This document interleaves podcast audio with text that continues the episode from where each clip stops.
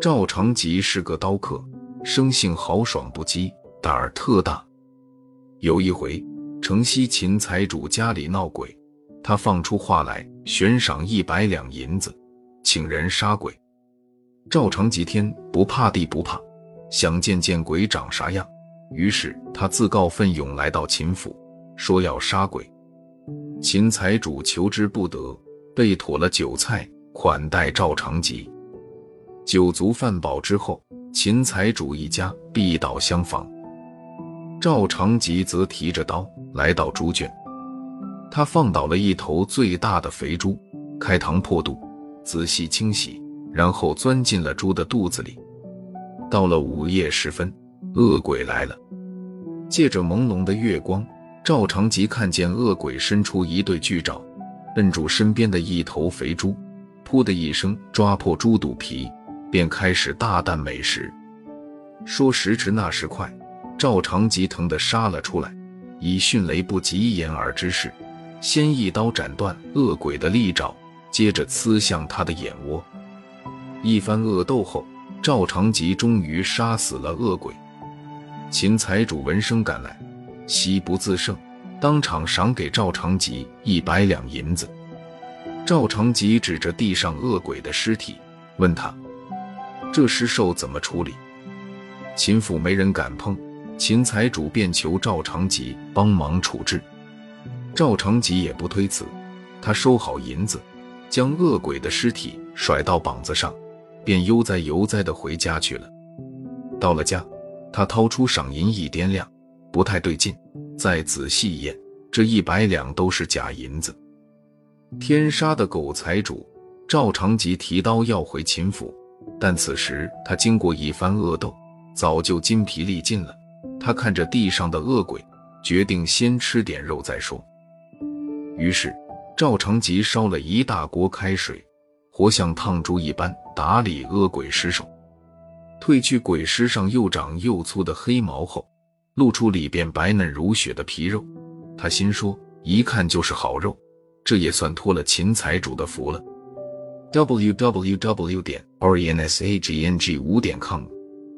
赵长吉割了一块恶鬼的腿肉，配着酒吃，鲜美的滋味无法形容。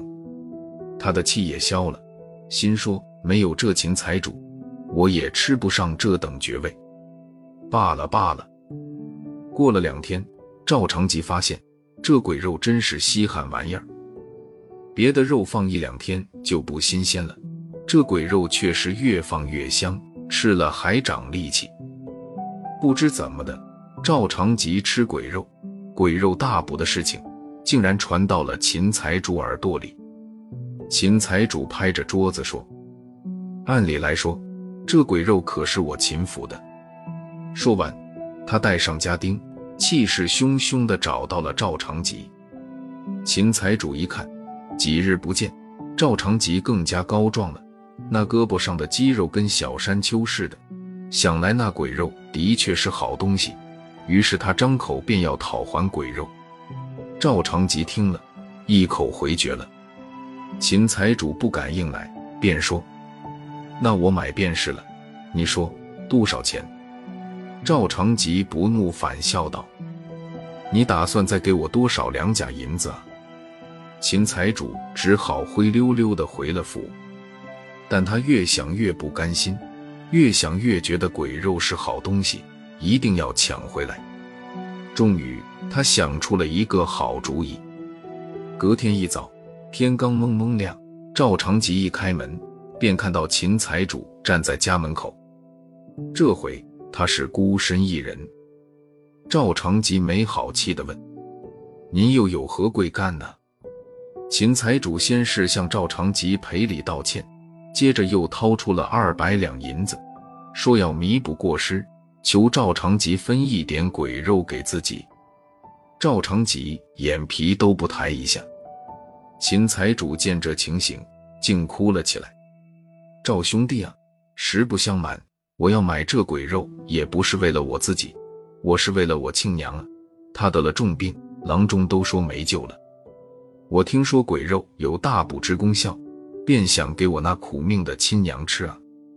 赵长吉见秦财主哭得情真意切，不由心生怜悯，回家割了一大块鬼肉给他。秦财主乐颠颠地接过肉，一路捧着回了家，心说这莽夫也太好骗了。其实他根本不是拿鬼肉给娘吃，而是回家自己享用。但是人算不如天算，他一吃完。就七窍流血而死了。鬼肉的故事在当地越传越广，越传越玄。